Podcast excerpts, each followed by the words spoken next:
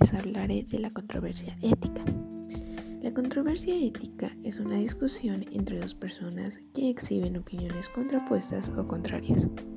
Se trata de una disputa por un asunto que genera distintas opiniones, existiendo una discrepancia entre los participantes del debate o las personas que se encuentran en ese entorno. Por ejemplo, cuando un psicólogo hace público los problemas contados por un paciente en una consulta, lo que generaría una discusión entre ambos porque sabiendo que el psicólogo contó asuntos privados de esa persona, ambos discutirían, o más bien la persona dañada, pues sí reclamaría por qué contó sus secretos.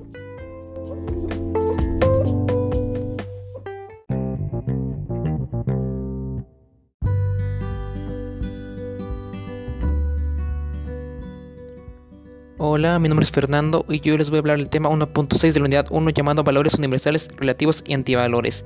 Este tema se divide en dos partes. La primera parte se divide en dos partes. Esta primera parte trata de los, de los valores universales.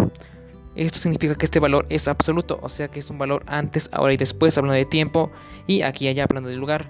Un ejemplo de la Atlántida, la cual es una civilización capaz de volar, pero se cuenta que esta civilización perdió sus valores y los dioses la destruyeron debido a que el ser humano Atlante creyó que la creación era suya. Esto junto con el factor de que se perdió el respeto a la vida, el cual es el principal valor, pues conllevó que esta civilización fuera destruida. La segunda parte trata del valor relativo o normalizado, más bien comúnmente llamado antivalor.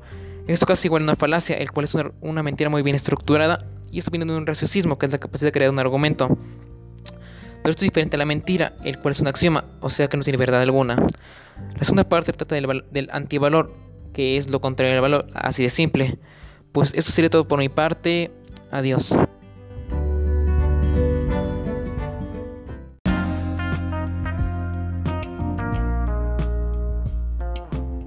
Hola, mi nombre es Monse y yo les hablaré acerca de los avances tecnológicos en la comunicación. A través de la historia de la humanidad, el hombre ha venido creando y utilizando formas de comunicación.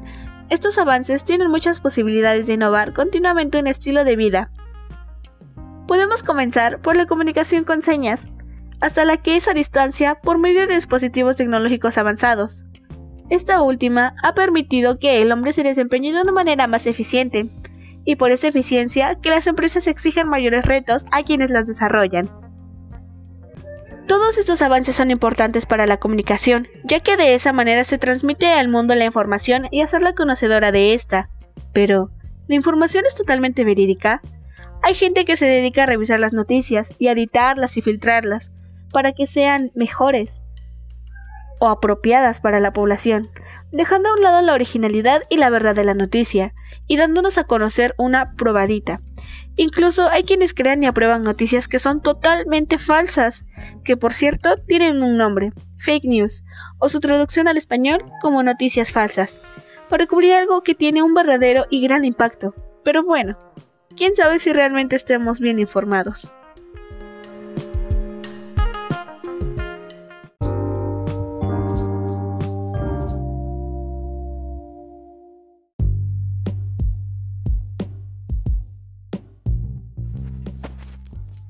¿Qué tal? Soy Ángel Francisco y les voy a platicar un tema muy interesante, que es la inversión de desarrollo y tecnología militar. ¿Para qué los países invierten tanto dinero en esto? Bueno, una razón es para tener seguridad interna contra los peligros nacionales, principalmente sociedades de crimen organizado. Otra razón principal es que con más poderío en armas y mayor avance se desmotiva un ataque a la nación, pero esa estrategia se vuelve peligrosa cuando dos potencias militares se enfrentan. Además, si tu tecnología militar es grande, tienes más posibilidad de tener una posición en potencia mundial. Hablando en términos económicos, desarrollar los armamentos tiene gran repercusión, ya que el gasto militar mundial tuvo una alza del 1.1% más de lo habitual, convirtiéndose en el más alto desde la Guerra Fría. La industria bélica es un negocio seguro. Estadísticas muestran que Lockheed Martin, que es el mayor fabricante mundial de armamento, ingresa cada año más de 34 millones de euros, cifra mayor al Producto Interno Bruto de 97 países juntos y cinco veces el presupuesto de las Naciones Unidas. Bueno, espero que les haya interesado el tema y pasamos con mi siguiente compañero.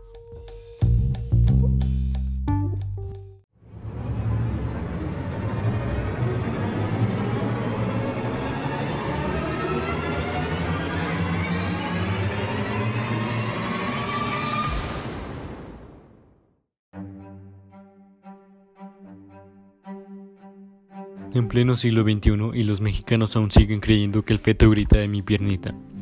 Hola, mi nombre es Rubén Meléndez Pérez y mi tema es el embarazo interrumpido. El embarazo interrumpido, mejor conocido como aborto, proviene del latín ad negativo y ortus nacimiento, negar el nacimiento. Es la interrupción del embarazo antes de las 22 semanas de gestación, antes de que el feto sea capaz de vivir independientemente fuera de la madre. Cada año en todo el mundo incrementa realmente el número de abortos. En México hay un millón de abortos anualmente. El 54% son embarazos no planeados, que concluyen en abortos inducidos. Como todo, el aborto contrae consecuencias. ¿No lo sabías?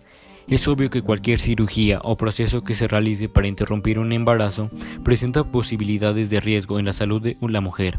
Las principales razones por las que se practica esta acción, con el 51.6%, son por las críticas sociales, el que dirán de las tías y familia, 22.8% por la economía, 5.7% por la salud de la madre e hijo, 3.3% personales y 2.2% por violación o incesto. Aún en muchos países el embarazo interrumpido es ilegal, la religión no lo acepta y hay mucho rechazo social. Ponte en sus zapatos.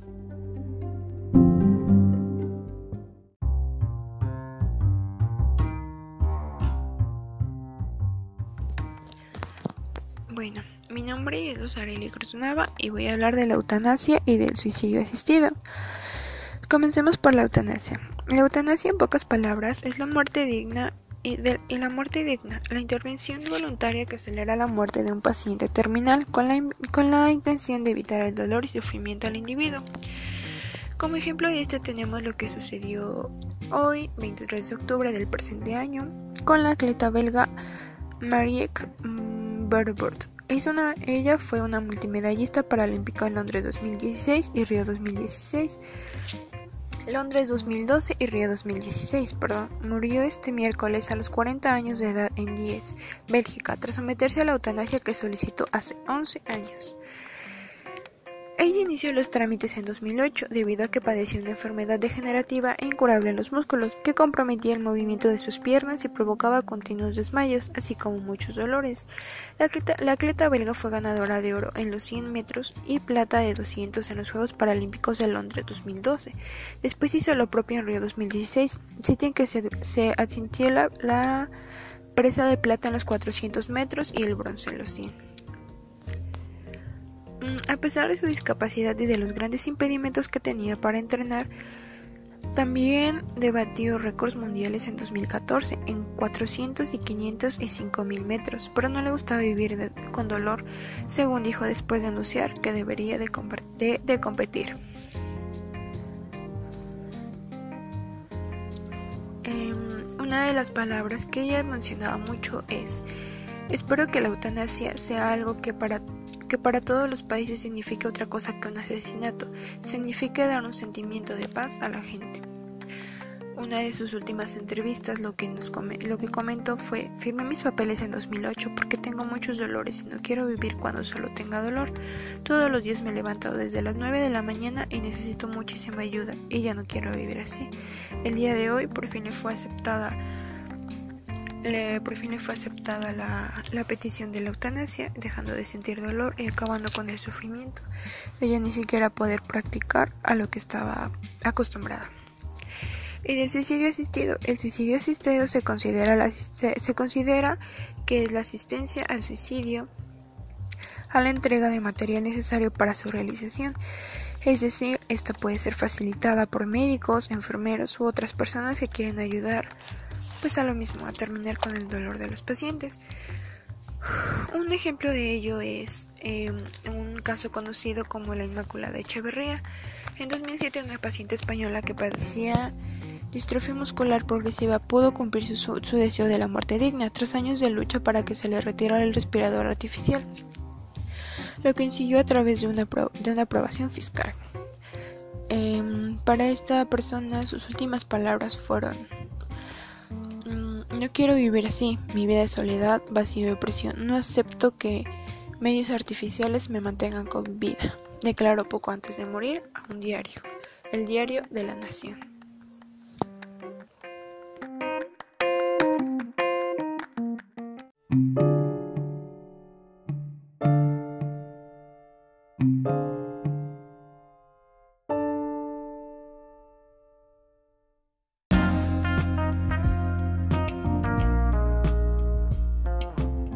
Hola, mi nombre es Fernando y yo les voy a hablar acerca de la eugenesia, que significa un nacimiento agradable para una vida exitosa.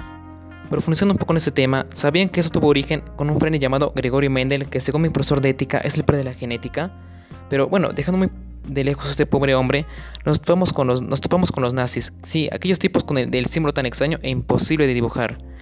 Pues ellos se inventaron un cuentito más confuso, extraño y raro que los capítulos de La Rosa de Guadalupe. Y es que ellos pensaban que ellos tenían una superioridad racial, basándose en una mitología antigua de los atlantes. Según ellos, eran descendientes de aquella raza futurista, y su ADN era casi idéntico al de ellos, pero también pensaban en algo llamado limpieza social, pero no tiene nada que ver con las penas comunitarias que hacen los fines de semana, sino que es algo más perverso. Pero esto lo lleva a otra cosa a la que llaman solución final, y esto significa finiquitar la vida de las personas, o matarlas, para que me entiendan. Dejando eso de lado, nos enfocamos más en el tema del ADN, y tenemos que actualmente nuestros avances científicos han llegado a un punto en el que somos capaces de modificar el ADN de un ser vivo y hasta de poder clonar uno y crear vida. O sea, que nos estamos, que nos estamos volviendo Dios. Pero, ¿se han preguntado? ¿Se puede hacer? ¿Es necesario hacerlo? ¿Es ético hacerlo? Pues a las empresas no les importó responder estas preguntas y se involucraron en el asunto. Y es que hemos llegado a un punto en el que las empresas pueden comercializar con la eugenesia. Sí, comercializar. Digo, a estos tipos solo les importa el dinero. Y esto es posible gracias a la ingeniería genética. Pero nuestra realidad está muy cerca de convertirse en algo más o menos parecido a la película de 1998 llamada Gatarra. Experimento genético. Ya la vieron, está muy buena la película, se la recomiendo. Si todo de mi parte, adiós.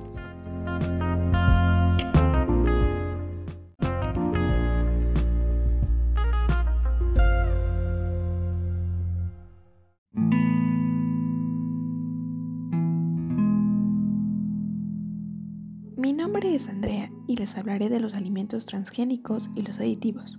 Los alimentos transgénicos son aquellos productos que están genéticamente modificados, es decir, su composición consta de un ingrediente que procede de un organismo que contiene un gen de otra especie. Este gen ha sido modificado por expertos para incluir genes de otras plantas o animales.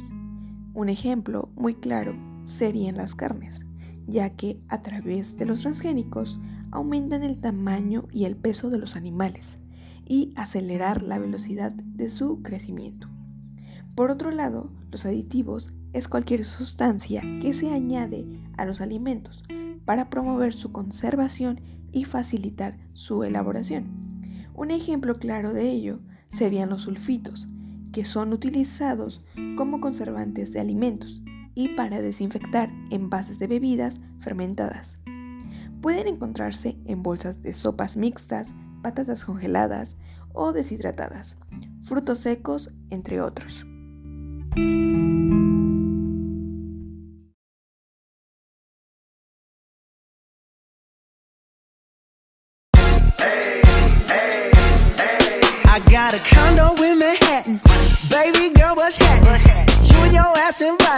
So gonna get to clapping. Go pop a phone, plan, pop, pop it for me. Turn around and drop it for a plan,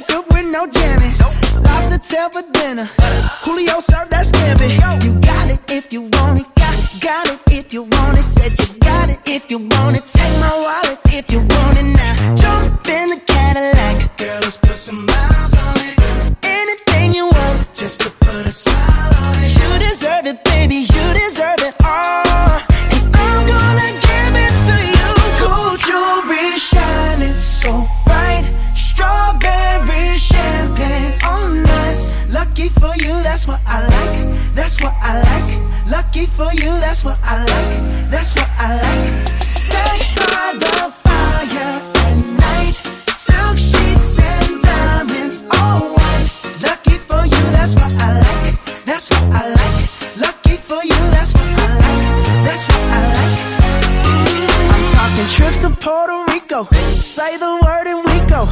You can be my flica.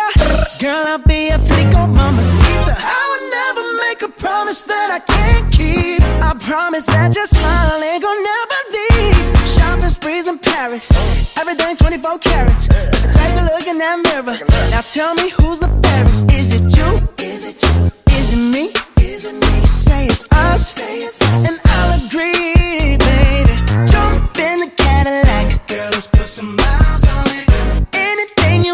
just